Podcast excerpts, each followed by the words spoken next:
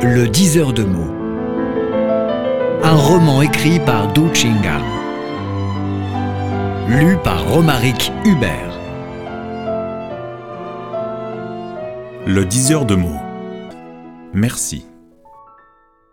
À Qingdao, célèbre ville du littoral, s'est tenu un colloque sino-français intitulé Rimbaud le voyant. L'organisateur avait invité une trentaine de spécialistes chinois et du côté français, 22 représentants dont la moitié étaient écrivains. Dado et son collègue Jin Miao figuraient dans la liste des intervenants majeurs. Privilégiés, ils partageaient un appartement spacieux favorisant les rencontres et les conversations. Le programme étant serré, les conférences et interventions s'entassaient comme des sardines dans une boîte de conserve. Au bout de deux jours de réunions intenses, beaucoup de participants gémissaient de fatigue. Après les séances académiques, chacun cherchait à se distraire à sa manière. En mariant le loisir et le thème du colloque, Jin Miao proposa une lecture de voyance en déclarant partout que Dado était un grand diseur de mots, qu'il avait le regard perçant comme Rimbaud. Les deux premiers consulteurs, épatés, mystifièrent à leur tour la lecture prodigieuse. Les bruits qui couraient attirèrent deux femmes écrivains en provenance de Paris. Le troisième soir, Dado et Jin Miao bavardèrent dans le salon de leur appartement. On sonna, Dado ouvrit la porte, se présentèrent deux jolies Françaises. L'une s'appelait Danielle, l'autre Sophie. La première était l'amie intime de Jin Miao, la seconde avait entretenu avec Dado une relation plus qu'intime. À la Sorbonne, ils avaient travaillé sous la direction du même directeur de thèse. Tous les quatre étaient de vieilles connaissances. Après quelques mots échangés, Daniel alla droit au but. Dado, on dit partout que tu sais profiler le destin au hasard d'un caractère chinois. Je te demande de décrypter le futur qui me caresse de ses brumes. Daniel était poète, elle s'exprimait souvent par métaphore. Dado confia. Je ne suis pas voyant, je n'arrive pas à prévoir l'avenir. Je sais tout juste dire quelques mots sur ton passé ou ton présent. En tout cas, c'est un jeu de mots. Alors, on joue une partie ce soir. À tes ordres. Daniel sortit son stylo et son agenda, mais hésita avant de proposer son mot. En français ou en chinois? demanda-t-elle, les yeux fixés sur Dado. J'ai appris le chinois pendant deux ans. Je peux tracer une centaine de caractères. C'est mieux de marquer ta présence en français. Deux ans d'apprentissage ne suffisent pas en chinois pour accorder la main et le cœur. Là-dessus, Daniel écrivit un merci sans réflexion. Au premier regard sur cette formule de politesse usuelle, Dado fut illuminé. C'est la première fois qu'il lisait en français, mais rien ne lui paraissait étranger. Il avait commencé à apprendre le français à l'âge de douze ans, Ayant travaillé cette langue pendant trente ans et lu des centaines d'ouvrages de grammaire et de linguistique, sans compter les œuvres littéraires en plus grand nombre, il connaissait par cœur les préfixes, suffixes et dérivations de cette langue issue du gaulois et du latin richement nourrie par le grec. Au terme d'une minute d'observation silencieuse, Dado commença à parler sur ce mot. Tu viens de rompre avec quelqu'un, il y a une coupure dans ton amour qui a ensuite suivi une autre voie. Si je reprends une expression de Rimbaud, c'est comme un dérèglement de sens. Daniel semblait avoir reçu un coup de tonnerre. Elle resta figée sur sa chaise, ouvrit sa bouche, mais n'arriva pas à prononcer un mot. Sophie lui jeta un coup d'œil de connivence, restant muette elle aussi. Le diseur de mots ressentit entre elles une étrange complicité. Jin Miao avait séjourné dix ans à Paris, il comprenait le mutisme des Français. Dans l'embarras du silence, il tendit un rameau d'olivier. Je sors avec Sophie. On se balade un peu. Vous continuez à huis clos. Nous revenons dans vingt minutes. La porte une fois refermée, Daniel se hâta de questionner le terrible diseur. Comment as-tu pu dégager un tel message? Dado expliqua dans le détail. Si je place le si avant mère, on aura si mère. Ce mot combiné ressemble-t-il au verbe aimer? À peu près la même chose, sauf qu'il manque un petit trait à droite de C. Te voilà sur la bonne piste. À l'absence d'un trait, l'amour se brise. Cette coupure n'est pas forcément négative. Dans son sens habituel, merci exprime la reconnaissance avec un brin de soulagement. Daniel confia en murmurant. Je viens de rompre avec mon copain. Entre amis, je ne cache plus rien. Je me trouve marginal. Je n'aime pas le masculin. Dado reprit en douceur. D'un point de vue conventionnel, l'homosexualité est perçue comme une forme d'amour renversée et déficiente. Mais je ne partage pas cet avis. Chacun a le droit de choisir sa vie. Une marginalité peut se justifier au fil du temps. Ce qui compte, c'est d'être responsable de son choix, pour citer Sartre.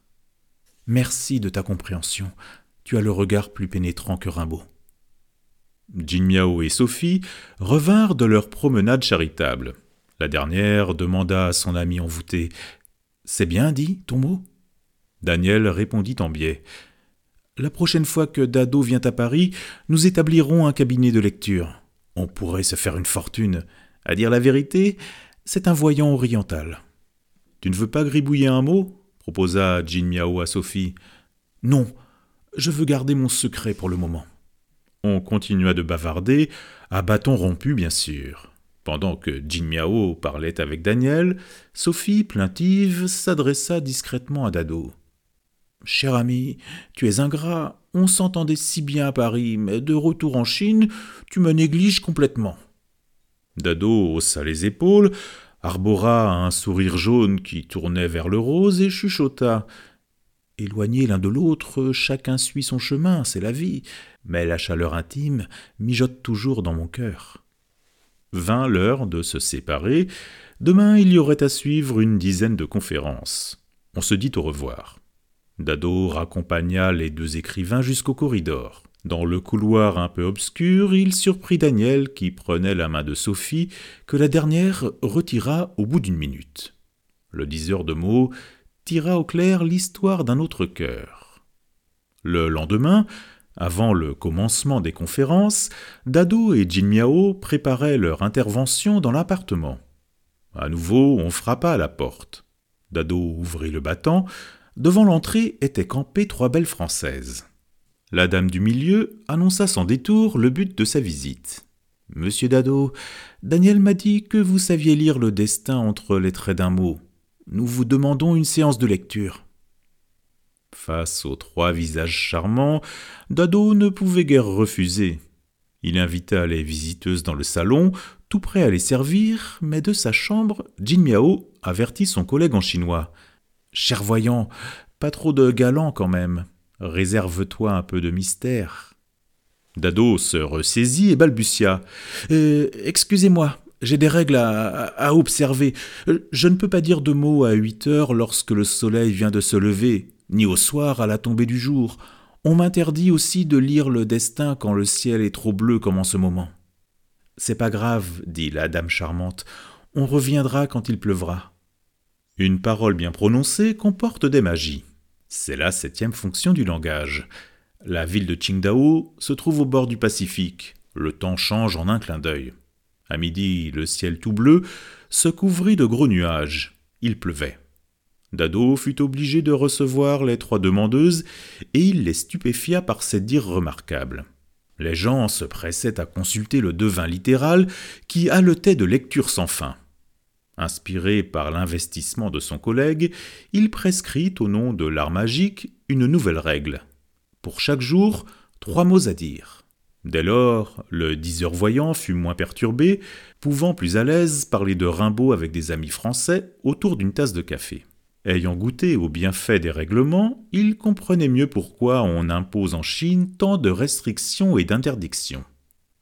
Au dernier jour du colloque, Dado fut capturé par Sophie. Au terme de trois jours de conférences et de discussions acharnées, tout le monde fut épuisé. Dans l'après-midi, Dado se retira en cachette de la salle de réunion. Il descendit au bar du rez-de-chaussée, demanda un café au lait. Survint Sophie à son tour, qui s'assit en face de Dado, commandant un café sans sucre.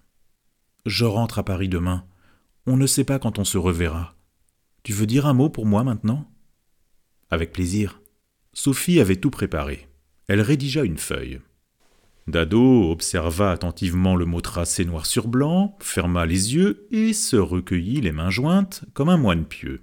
Puis il livra une explication. À décomposer la feuille, on obtient deux mots en recomposition.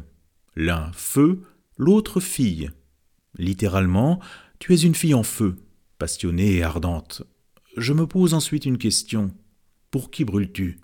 On dirait pour deux hommes. Dans la feuille, je peux relever le pronom il et l'article masculin le. L'un est tout proche de toi, l'autre plus ou moins éloigné. Dado se tut avant de recommencer? Je peux te parler franchement? Bien sûr, dans ce coin il ne reste que nous deux.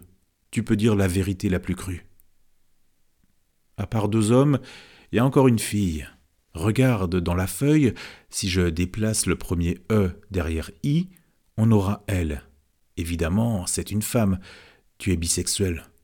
Cette elle me rappelle Daniel, parce que les quatre dernières lettres sont les mêmes. Sophie écarquilla les yeux, de surprise et de peur. Elle porta une main sur sa bouche, n'arriva pas d'abord à dire un mot. Terrible diseur, tu as dévoilé un secret si profondément caché. Quelle horreur Dado se dit le sourire aux lèvres. Ce n'est pas le mérite de ma bouche. Je vous avais surprise les mains enlacées dans le corridor faiblement éclairé. Quelques minutes après, Sophie retrouva son calme. Sur un ton plus tendre, elle chuchota. Tout à l'heure, tu as relevé dans feuille deux hommes pour qui je brûle. Si l'un des deux c'est toi, qu'est-ce que tu vas me raconter comme histoire? Dado esquiva avec humour. Rien à dire au sens réaliste. Je te conseille d'allumer un feu plus ardent pour éteindre la petite flamme. Détruis tout sans rien laisser. Ce mec ne peut pas suivre ton rythme. Ne t'en fais pas, consola Sophie en regardant affectueusement son ancien petit copain. Je ne suis plus comme avant. Dans ce temps-là, j'étais vraiment folle. Une seule rose, je l'ai offerte aux autres, pétale par pétale. L'excès m'avait épuisé. À la quarantaine, on a changé d'idée. Mon copain m'aime bien, et quand je me marierai avec lui, je mènerai une vie rangée comme une femme chinoise. Sophie but une gorgée de café, savourant son passé mêlé de regrets et de douceur. Je me souviens des jours agréables que nous avions passés ensemble au quartier latin. Un soir de week-end, nous bavardions dans un café en face de Notre-Dame de Paris. La scène nous faisait de l'œil. Tu contemplais la cathédrale et m'as déclaré brusquement Sophie, je t'aime. Les jours s'envolent comme la fumée, mais cette scène resta vivante dans la mémoire de Dado. Sophie reprit. C'était bizarre. Ce genre de déclaration, tu le sais bien, je l'ai entendu à maintes reprises, mais ce soir-là, j'étais très touché parce que, au moment de ta déclaration, la cloche de Notre-Dame a sonné. Il m'a semblé que ta voix descendait du ciel. De plus, cette phrase prononcée par un Chinois, avec un tout petit accent, me parut exotique. Dado souriait. C'est Jupiter qui parlait à ma place, c'est la voix du ciel.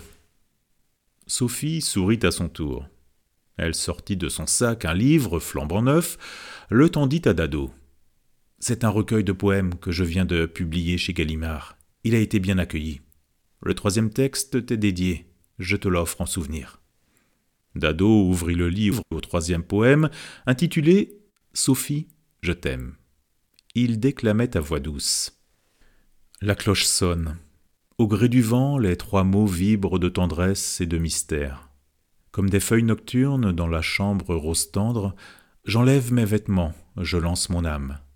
Une nudité sincère caresse l'éternité, le corps illuminé supporte les chocs d'une autre cloche. Passe un moine, s'érige la pagode, sous la lune je ne distingue plus les saisons ni les orientations. Le temps est miraculeux.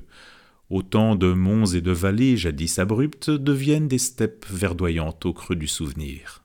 L'océan se calme.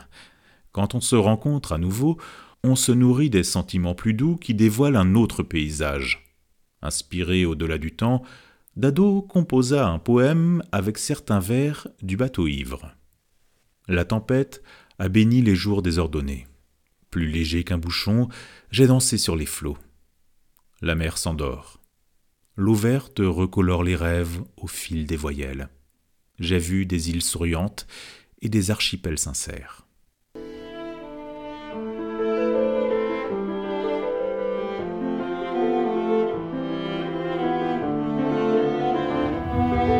Le 10 heures de mots. Un roman écrit par Du Chingal. Lu par Romaric Hubert.